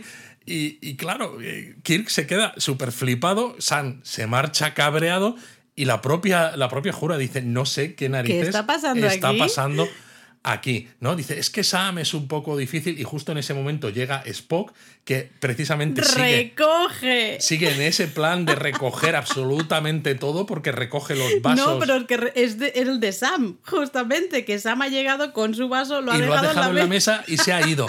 Y, y parece que Spock es el coche escoba que está recogiendo porque está cabreadísimo con Sam Kirk porque siempre se deja todo por el medio. Y entonces aprovecha Jura y le dice, por cierto, te presento a James Kirk, Spock, se dan la mano y es súper bonito porque entonces nos hacen... Bueno, un- Kirk le invita, ¿no? A Spock a sentarse, y, y ya les vemos ahí los tres. Sí, pero se dan la mano y para mí es muy bonito porque hay un zoom y se ven solamente las manos de los dos eh, y pues un trozo de antebrazo con el uniforme. Para mí, en ese momento, como fan de Star Trek desde hace muchísimos años, me pasaron por delante escenas de toda la serie original, de las películas de la tripulación original, ¿no? De William Shatner y Leonard Nimoy. Y de hecho, el hecho de que se diera la mano y en ese momento solo se vieran las manos es como si fuera la propia mano de, de Shatner y, y Nimoy, ¿no? Haciendo de, su- de sus personajes. Y me parece súper bonito porque a veces creo que en las historias que hay en general, ¿no? Acerca de dos personajes importantes que acaban siendo amigos, siempre empiezan siendo enemigos. Y precisamente, ¿no? Hay muchas historias de. Pues de caballería y de, de temas un poco así épicos, en los que al principio los personajes son muy antagonistas antes Bueno, de ser. esto es un esto es un tag de, de los ah, ay, ¿cómo- ay, no me sale la palabra ahora de los de los escritos estos de fans de los Sí. cómo se dice ay no me sale la palabra Eh, fanfic. el, eso el fanfiction hay uno que es from from ay cómo es ahora no me acuerdo pero hay un- una manera de buscar justamente historias que sea de, de una relación en que se odian a amigos o básicamente amantes también Efectivamente. Y, y me gusta porque precisamente es muy natural, porque eh, al final yo creo que muy poca gente sabe cuándo es el momento inicial en el que conocen a alguien que luego se convierte en tan importante, ¿no? Pues porque a veces esos momentos pues son muy normales. Muy normales. muy, cotidianos, presentan, muy del día a día, sí. pero justo entonces se ve esa escena en que se ve a los tres alrededor de la mesa y sientes que ahí se está gestando algo grande. Mm. Y es súper bonito. y ahí acaba ahí acaba el episodio Acaba el episodio además también de una manera que recuerda a otras series de Star Trek. Porque bueno acaba... la cámara va retrocediendo Exacto, hay música en esa lounge, ¿no? En ese salón de esparcimiento. La cámara va retrocediendo, vamos viendo a toda la gente que está tomando algo, ¿no? Hasta que justo se cierran las puertas Mm. eh, delante de la cámara y ya está y se acaba el episodio. Y es muy bonito. Me gustó muchísimo. Pero Luis, se nos está quedando aquí un Muy largo, muy largo. se nos está quedando muy largo. Bueno, yo creo que es que este otro episodio, el que hemos visto justo hace un ratito, a lo mejor es un poco más rápido de contar, porque Sí. tiene muchos guiños, es muy divertido, pero bueno, está muy bien hecho también, pero a lo mejor eso, no va- vamos a tardar menos en comentarlo. Em, un episodio. Bueno, no sé. Ponemos otra, ponemos Pon otra la sirena ponemos porque otra sirena, vamos a hablar de este episodio 7. Ya sabéis que es ese crossover de Strange New Worlds con justamente Lower Decks.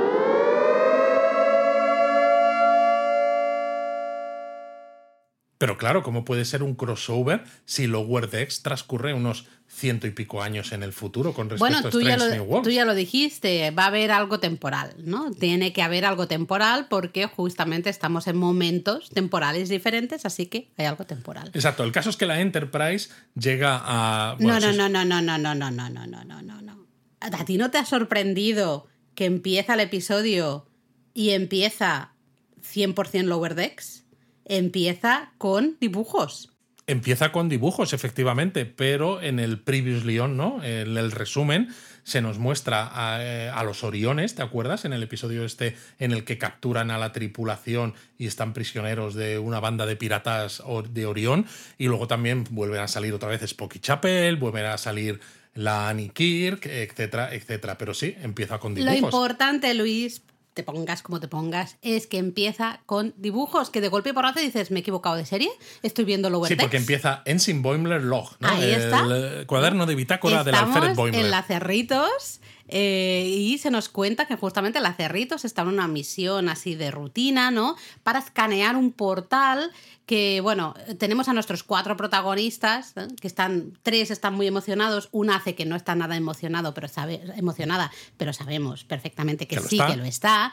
Y se nos dice que, bueno, que es un portal que lleva... Un portal temporal que lleva 120 años 20 desde que se activó. Y que, pero que nunca, nada, nunca ha pasado nada, siempre se van haciendo estos eh, escaneos rutinarios, que es un poco bueno, se supone que puede ser un poco como aburrido, pero están todos, eh, bueno... Y que le ha tocado a Mariner ser la líder de la operación. Tocado entre comillas, porque luego vamos a saber que Mariner lo que hizo es intentar por todos los medios conseguir esa misión Exacto. para justamente eh, el regocijo de- del resto. Y es curioso porque Tendi, que es Orión en Lower Decks, dice, oh, este portal lo descubrieron los Oriones. Y claro, se quedan todos diciendo, pero los Oriones tenían científicos. Y claro, yo dice, oye, se está muy mal visto pensar que todos los Oriones racista, ¿eh? son, son piratas. Además, mi abuela estaba en la nave y fue Ahí ella está. la que descubrió este portal. Luego es muy gracioso, ¿no? Que tenemos a, a, mm, Con muchas ganas de, bueno, diciendo, guau, esto Ujura, ¿no? Como, como en- comenta mucho Ujura. Eh, Boimler dice algo de la número una, ¿no? Que nos ha Número hecho mucha una. gracia. Eh, en fin, ¿no? Que están ahí los, los Bueno, son muy cuatro. fans. Están muy, claro, Porque bueno. claro, saben que además también estuvo implicada la Enterprise de, de Pike en el descubrimiento de este portal. Hmm. Y claro, pues el- la Enterprise de Pike, en el momento en el que estamos viendo Strange New World, sabemos que es la nave insignia, pero ya está. Pero es que claro, 120 años después, pues es algo histórico. Exacto. Están ahí, bueno, mirando, ¿no? Justamente el portal. Está Rutherford y Tandy y dicen que encuentran, creo que como trazas de eronio, como se diga, Eronium, sí. eh, en español. Y dice, es raro, ¿no? Porque, bueno, y ahí, claro, e- es que este es un episodio para fans, absolutamente. Porque yo creo que eh, los fans se van a ver representados justamente, especialmente en Boimler, que es como el que es el sabelo todo de todo lo que está pasando, ¿no? Porque dice, ah, sí, esto, el Eronio se utilizó, ¿no? En la Enterprise original. en la Enterprise- NX01, la de, de Archer, ¿no? que Archer, sale en la serie. Enterprise. Entonces es muy gracioso porque él se sitúa, como medio así de coña, ¿no? Se sitúa en ese portal, hace el gesto Del de- saludo de vulcaniano. Spock, ¿no? Imita básicamente a Spock. Porque le van a hacer una foto para recordar ese momento de estar en ese, en ese portal. Y de golpe, cuando le hacen la foto, ese portal se activa y lo siguiente que vemos es ya no a Boims eh, en formato dibujo animado, sino en cuerpo, ¿no? De real. Bueno, es que lo otro que vemos, en el momento en el que se activa, vemos el portal desde el otro lado y vemos precisamente. a una Spock y la Anne. No sé si Pike. Pike también, sí. Creo. Eh, no sé, no recuerdo ahora no, muy bien. Igual no está. Pero están ahí, ¿no? Justamente. Y él es muy Boimler, total, ¿no? Que es en plan de. Eh, eh, ¿Qué ha pasado? ¿No? ¿Qué, qué, qué- ha pasado? Y hace una mención sobre el portal, como diciendo, es que el portal ha actuado de esta manera, y Spock le dice, "As- asociar pensamientos inteligentes a un portal inanimado es algo eh, como extraño, y se sonríe. Y se sonríe. Y ahí, Boims, es algo que va a pasar en todo el episodio. Vamos a ver un Spock que se nos explica que está explorando un poquito su lado humano. Y eso como que deja a Boimler totalmente desconcertado. Pero es que, claro, est- está, está rodado de una manera también Es muy, exagerada. gracioso, es muy porque gracioso. le enfocan a Spock solamente la boca, la sonrisa es una sonrisa más exagerada de lo Da que debería ser. Exacto, de lo que debería ser, evidentemente, para contribuir a, a transmitir esta, esta idea. Todo es el todo episodio muy es divertido. muy gracioso porque de hecho vemos que van Pike y una, ¿no? De camino a enfermería y están viendo el badge, ¿no? El pin de Boimler y dice, fíjate, esto también sirve como método de comunicación. Y, y, y Pike le dice, pero ¿dónde está la gracia de que se abra la tapita del Sí, comunicador? es- que es lo importante, que es lo importante de esto. Es, es que es súper divertido. Y además cuando llegan, la, la- tal como está posicionada la cámara, que claro, la- el, el episodio lo ha dirigido Jonathan Frakes, nuestro Riker, que es un Trekkie también eh, tremendo, tal como está posicionada la cámara, se ve tumbado a, a Boimler en la camilla y se le ve desde los pies. Y claro, le ves el traje entero como el que hemos visto en los dibujos animados y esas botas que llevan los tripulantes de las clases California, como la Cerritos. En la suela de las botas tienes el símbolo también, el delta de la flota estelar. Y si paráis, ¿no? Y, o veis alguna imagen que hay por internet y le subís un poco el brillo para que se vea, es que la bota por debajo, la suela, tiene el símbolo de la flota estelar. Y es divertido porque Boimler dice eh, ordenador eh, para, para, para la- el programa, pensando que están en una holocubierta. Luego y cuando no que- hace nada, toca, toca a Pike, dice, ¿eres de verdad? Es de verdad. Y luego pregunta la fecha y dice, ah, sí, sí, claro, claro, es esta fecha. Y Pike dice, ya sabemos que desde el futuro no, No hace tienes que falta fingir. hagas teatro que encima, o sea, se te Lo da muy mal. muy mal. se te da muy, muy mal, ¿no? Eh, no sé, es, es muy gracioso porque, claro, tenemos el problema, tenemos a ese Boimler, está fuera de su, de su momento.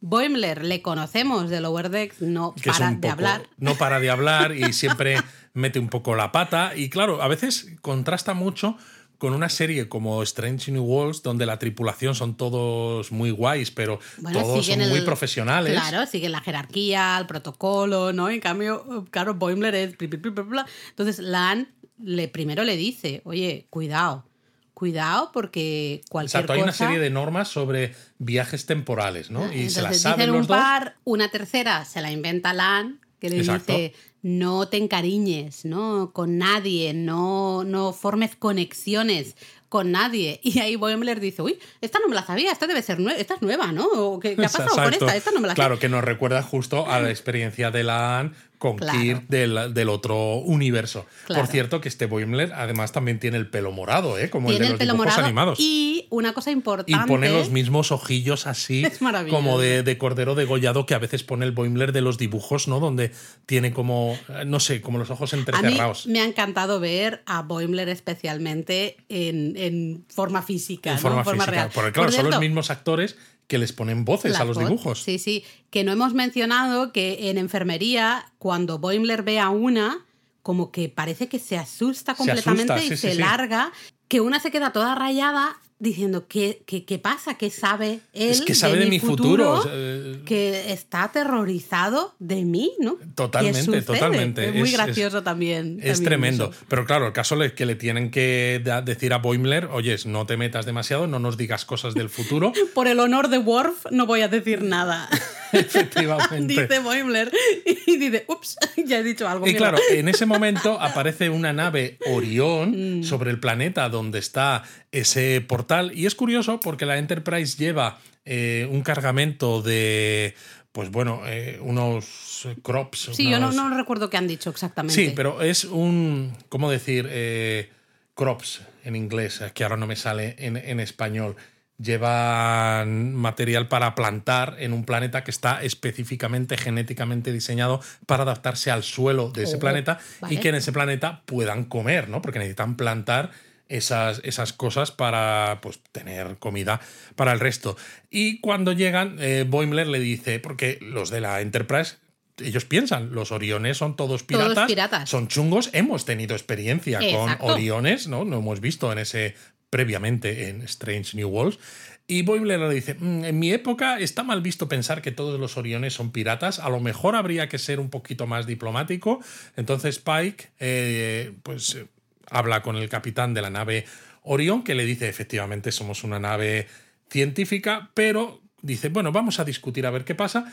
Y la nave Orión agarra, transporta el portal Mm. y se va. Y se, sí, desaparece. Y entonces, claro, le miran todos con una cara a Boimler de decir, si, tuviéramos, si no te hubiéramos hecho caso, no se habrían llevado el portal y a lo mejor hubiéramos podido enviarte de vuelta a tu, a tu tiempo, a tu futuro. Pero es interesante ver a Pike y hablar con una justamente de esto, porque le dice, claro, a lo mejor me he fiado demasiado de Boimler, pero porque a Pike le ha gustado en cierta manera que Boimler esté tan emocionado de conocer Exacto. a Pike. ¿Por qué?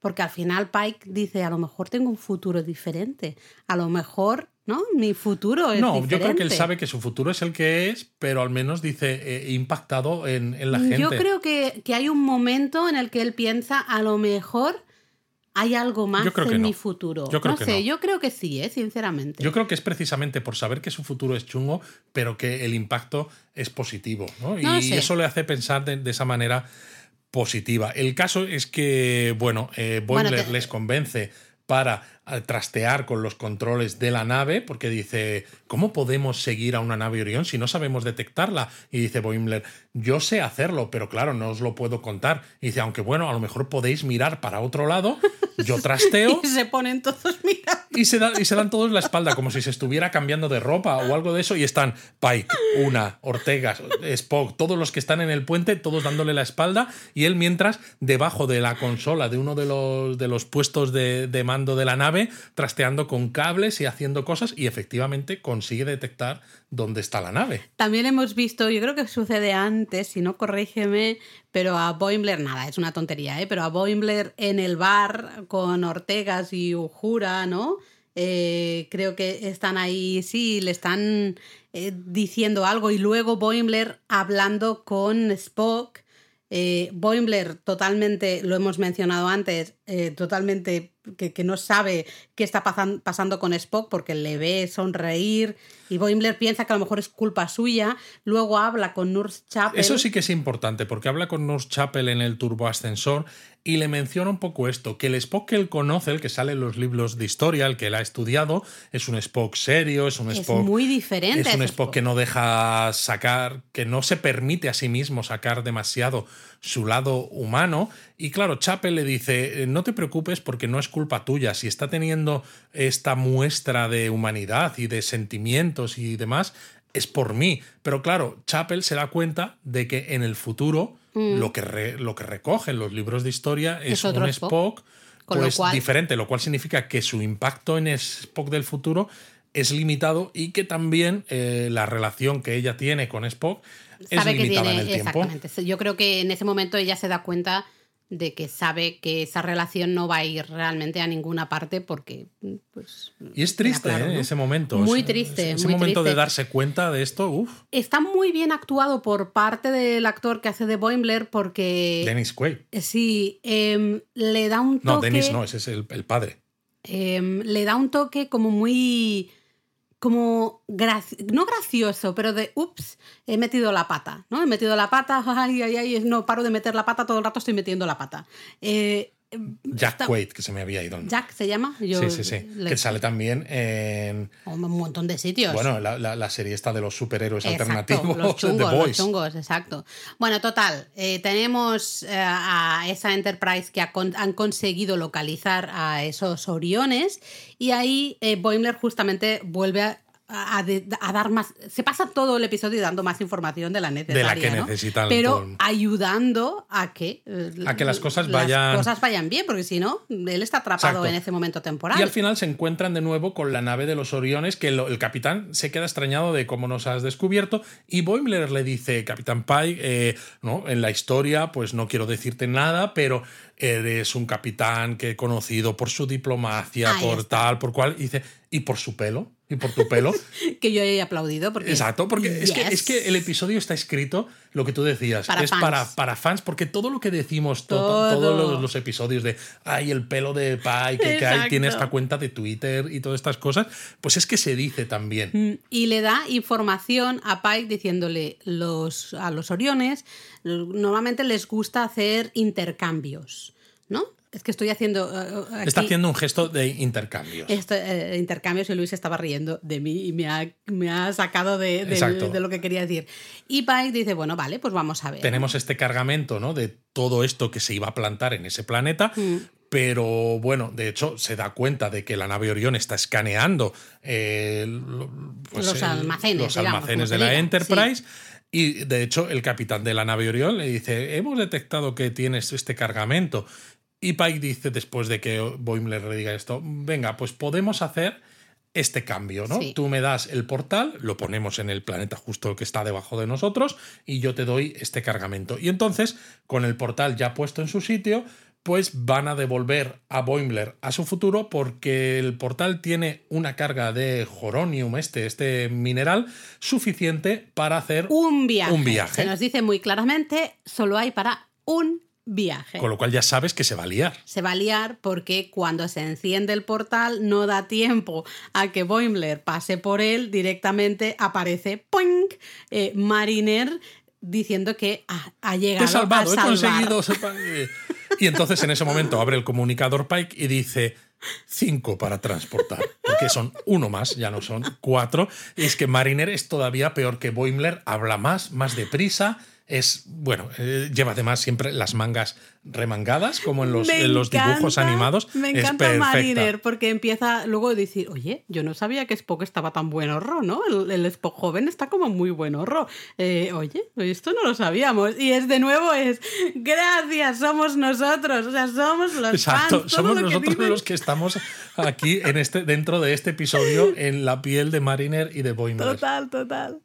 Porque claro, tienen que hablar de a ver de cómo van a resolver esta historia y básicamente eh, les dicen, mira, no, no, no nos liéis más, eh, pero ahí, por ejemplo, Mariner dice, oh, yo sé también temas de lingüística porque se supone que U- Uhura está intentando descifrar las inscripciones que hay en ese portal. Y claro, U- Mariner está totalmente lo enloquecida por la idea de conocer a Uhura porque es una bueno es un referente para ella. Entonces ella dice que ella sabe de lingüística para que le digan que trabaje con Uhura y Boimler y, le, dice por cierto Boimler tú hiciste un curso de ingeniería en la academia y dice bueno sí pero era para tener horas no de, libre elección o, algo así y entonces eh, podrías trabajar con Spock y claro Boimler se siente que no es lo bastante bueno como para trabajar con Spock, pero Spock dice, bueno, necesitaría ¿Necesito ayuda? dos, O- o- dos sí, manos dos- más, porque uno de los planes que hay es, bueno, mientras estos trabajan en descifrar las inscripciones, podemos intentar recrear este mineral, el joronium, de forma artificial Mm. en el laboratorio de la Enterprise. Son dos historias que van paralelas, muy, muy cortitas, ¿eh? pero muy importantes creo las dos, porque tenemos a Mariner con Uhura y luego tenemos a Boimler con Spock, y en los dos casos... eh, muy importante lo que sucede. Sí. Primero porque, claro, Mariner llega. Mariner tiene una idea. Claro, tiene una idea de, de una Uhura mucho más mayor, que ha vivido mucho Exacto. más. Aquí tenemos a una Uhura muy joven, que está 22 años. empezando realmente su Y trayecto. es curioso ¿no? Porque las cosas que dice Mariner de la Ujura que ella ha leído, los libros de historia, prácticamente ya lo vemos en la Ujura de, de este momento, excepto una cosa, ¿no? Porque dice, es una persona capaz de todo, que resuelve cualquier problema, que además también eh, sabe disfr- disfrutar Sabe del momento, sabe divertirse. Y eso es cuando te quedas como espectador y dices, esto es lo único que, Que no. esta Ujura no, porque justo, justo Ujura está obsesionada con el trabajo. Y de hecho es Mariner la que se la lleva al bar y es gracias están Ortegas, ¿no? Mariner y Uhura en el bar Y tomando Mariner les algo, está preparando un cóctel, que en Mm. este momento no tienen el alcohol de Orión necesario, pero dicen, bueno, pero puede servir. Ah, los, los huracanes, ¿no? Creo que se llamaba el Sí. cóctel Huracanes de Orión o algo, algo así. así. Sí, eh, pero gracias a ese, ese momento de, de distensión y de diversión y demás, Uhura es capaz de completar la traducción. ¿no? Exacto. Lo Y que también para todos los que somos fans, tiene un pad, ¿no? Un iPad en el que está trabajando, porque no puede dejar de trabajar, incluso aunque debería estar disfrutando. Y de hecho, Mariner le recuerda, a veces cinco minutos de asueto Fíjate. hacen que tu mente pueda disfrutar. Bueno, fíjate, lo acabamos de comprobar. Exacto, pero ¿no? Mm. dice además, ¿no? Que eso está en los reglamentos de la flota estelar, Sí. tal, tal. Y dice- le dice Ujura antes de ir al bar, ¿te sabes todos los reglamentos? Y dice, hombre, claro, hay un montón de, de recovecos que te permiten tener tiempo libre, ¿no? si sabes cómo aplicarlos. Y de hecho, en el pad que tiene Ujura en el bar luego se ve que pone bayoranos, eh, cardasianos, Mm. ¿no? Todo, ¿no? cosas que nos recuerdan a aspectos de Star Trek que hemos visto más recientes. Y de hecho le menciona los nausicanos, ¿no? Que los nausicanos han aparecido en Deep Space Nine como guardaespaldas de Brunt, ¿no? Este de la Asociación de Comercio de Ferengi. Los nausicanos fueron los que hirieron a Picard, ¿no? Y le dejaron malherido y eh, le tuvieron que poner un corazón artificial por, por eso precisamente. Y entonces es cuando Jura se da cuenta de que esa inscripción del portal está en nausicano muy antiguo. Pero creo que es importante porque es gracias a Mariner, Uhura, quizá en un futuro, justamente será esa Uhura que, que conoce, ¿no? Mariner. Efectivamente. De eh, ser una máquina en todo el tema de, de idiomas, lenguajes, comunicación, etcétera, pero a la vez también ser capaz de divertirse, de estar con el resto de la tripulación, de pasarlo bien. Bueno, esto vuelve a ser otra vez esta paradoja temporal que ya sale también en Deep Space Nine, ¿no? Cuando el episodio de los Tribbles, eh, de que a veces eh, tienes que ir al pasado para hacer algo que luego afecta a la Para línea temporal normal, para que todo sea como debería ser. Ahí está, ¿no? Eso me, me- me ha gustado mucho. Y luego me gusta mucho la, un poco lo que hablan, es muy cortito, pero lo que hablan Spock y Boimler, ¿no? Porque claro, Boimler, eh, Spock le comenta, oye, ¿qué le has dicho a Chapel? Porque me la has dejado que está de pre, está de pre total, ¿no? Algo le has comentado. Y al final Boimler le dice, es que claro, yo, el, el Spock que yo conozco, el Spock de... el que se Spock que salva el el universo, ¿no? O Que necesita, que necesita el universo. no es como eres tú ahora mismo. Spock, claro, es muy inteligente y dice, vale, básicamente lo que me estás diciendo es que el Spock del futuro no tiene la parte humana que yo ahora mismo estoy explorando, pues parece ser ¿no? que eh, en algún momento en mi futuro dejaré de explorar esta parte humana y me iré, me iré más a la parte vulcaniana. Y me gusta lo que dice Spock de eh, realmente para llegar a ese Spock tengo que pasar. ¿no? Se supone, la Sí. historia me está llevando a tener que explorar mi parte humana ahora, así que no te preocupes, no has hecho nada tú, no has roto nada tú en el espacio-tiempo, no sé qué.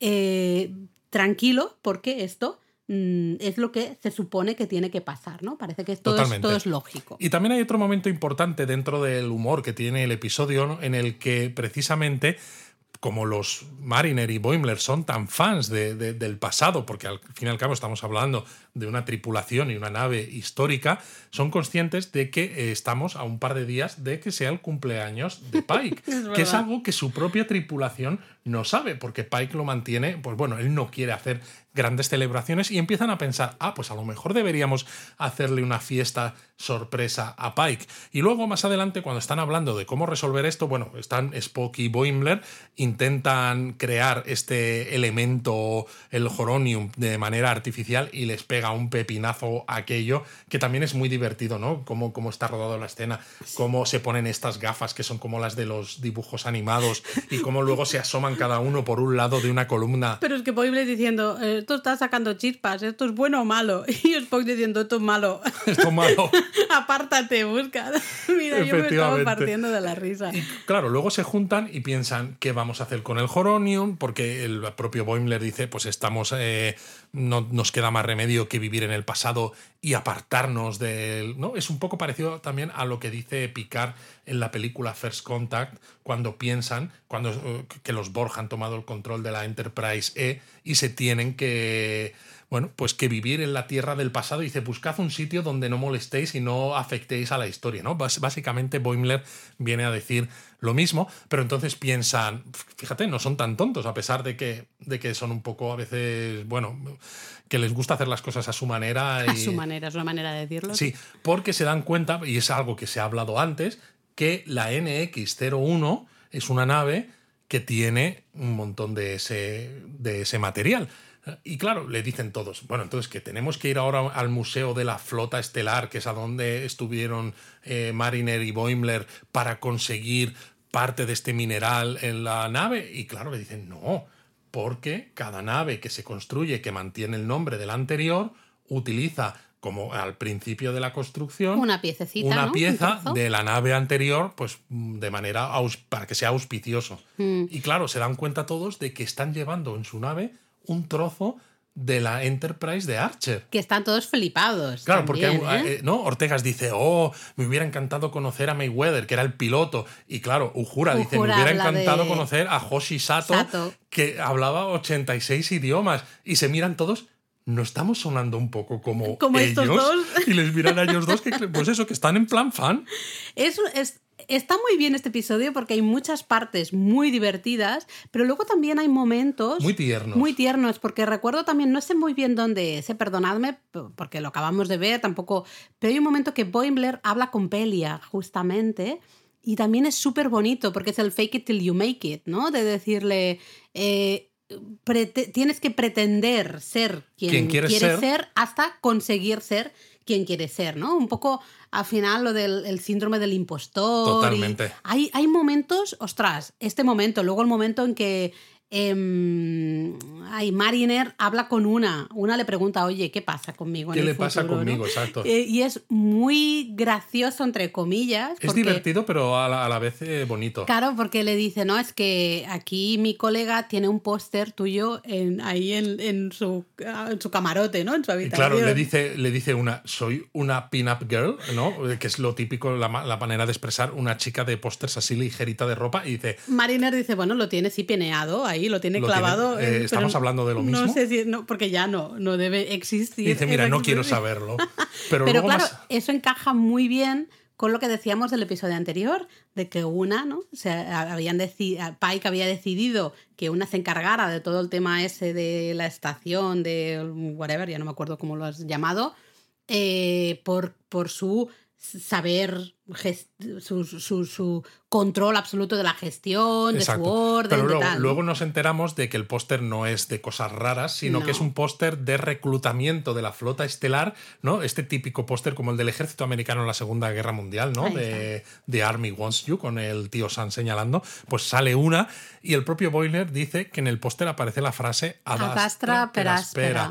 Y claro, una se queda con una sonrisa diciendo, Bueno. "Oh, han me han escogido a mí. Y yo llorando como una Y a mi tonta. frase- Porque dices, bueno, a lo mejor el futuro no ha cambiado tanto todo el tema del control genético y todo ese rollo, Que es algo que también se ve en Deep Space Nine con. Bashir. pero eh, al menos están usando a una y un poco ese, ese para fomentar el episodio. que la gente quiera. Oh, qué bonito, ¿no? el y que la ella, gente quiera unirse. ella saber el impacto ¿no? tan positivo que su persona tendrá en, en el futuro es súper bonito, ¿no? Entonces, me gusta cómo hay todas esas mezclas de momentos muy divertidos, pero con mensajes o con pequeños diálogos o con Sí, cosas porque la que son muy presencia, la presencia de Mariner y Boimler ¿no? sirve para poner de relieve y para recalcar aspectos importantes en cada uno de los personajes, ¿no? Mm. Pues el pelo de Pike, ojo, que esa es la parte de broma, pero también el propio posicionamiento de Pike frente Bueno, a Bo- las adversidades. Boimler le dice, eh, porque apartas a la gente, si ya queda Claro. claro. que tú sabes tu futuro, porque hay un momento, ¿no? Están hablando Porque ellos es que dos. e- ellos no saben que Pike sabe su futuro. Claro, claro, pero Boimler ya se da cuenta de que Pike intuye o sabe algo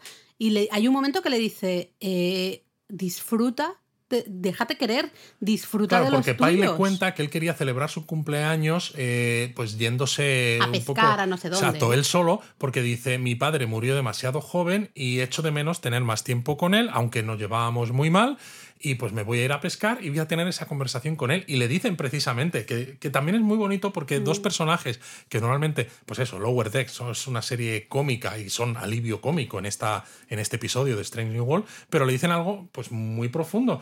Le dice, ¿no te das cuenta de que igual para tu tripulación Claro. pueden llegar a pensar eso mismo de ojalá hubiéramos tenido, tenido más tiempo. un momento más para tener una conversación extra Sí. contigo, sabiendo que en el futuro tú sabes que no vas a tener tantos momentos ya. Y entonces es cuando Pike eh, se queda pensativo. Entonces Es es, que es importante para él. Es importante también eso, la parte de una, el cómo ella se da cuenta de que todo lo que ha pasado y lo duro que ha sido realmente ha servido para algo Va a tener un impacto. todo el tema también de, de Spock y Chapel, ¿no? Lo que afecta a su relación futura y cómo también todo esto está marcando el Spock futuro que vamos a ver. Ujura, al final, la ujura que va a ser, pues quizás gracias justamente a la aparición de Mariner, ¿no? No sé, todo eso es muy, es muy bonito. Y es divertido también porque llegan otra vez al portal ya con este mineral que han extraído de la pieza de la Enterprise NX-01 Exactamente. y aparecen también pues los Oriones. Que, Sí, claro, porque claro, eh, hay un momento, si no recuerdo mal, que Boimler y, y Mariner intentan escapar, ¿no? Con una... Con una lanzadera. Con una lanzadera. Intentan los- hacer un acuerdo con estos Oriones sabiendo que les gusta el comercio porque dicen no somos capaces de hacer nada, vamos a intentar ayudar porque ellos se dan cuenta de que además, claro, el cambio que han hecho con los Oriones de toda esa todos esos esa cosecha que iba a ser importante para este planeta ha supuesto que ese planeta se quede sin comida Ahí. y que a lo mejor mueran todos y se sienten responsables.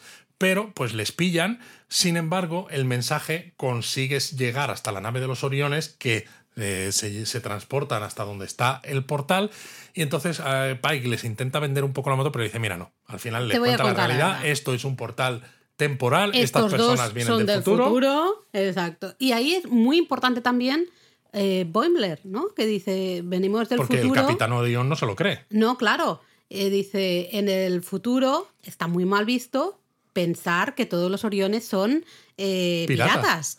Y de hecho, tenemos una compañera ¿no? en la flota estelar, Tendi, y al otro se le ilumina la cara. Yo, Dice, yo, te- "Oh, yo tengo tengo una una. tripulante que se llama Tendi. Y- Y ahí como que dicen, uy, vale. Entonces llegan al acuerdo de... País pues, le dice, ¿y qué tal, qué tal si dejamos que aparezcáis vosotros como descubridores de este portal? Y claro, el capitán de los Oriones está súper contento Es porque como- dice, es plan, lo que quería. ¿no? es justo lo que quería. Lo que quería es eh, que haya una manera de que se me reconozca Un reconocimiento. como capitán de una nave científica siendo Orión, que dice Sí. Estela Marinera. Sí, sí, sí. Y bueno, pues Boimler y Mariner pasan por el... Bueno, hay un momento muy divertido que se oyen las voces, ¿no? De Tendi y de... De Rutherford. Eso, Rutherford. ¡Ah, les veo! ¡Vamos para allá! Vamos para allá. No, no, quedaos ahí. por favor.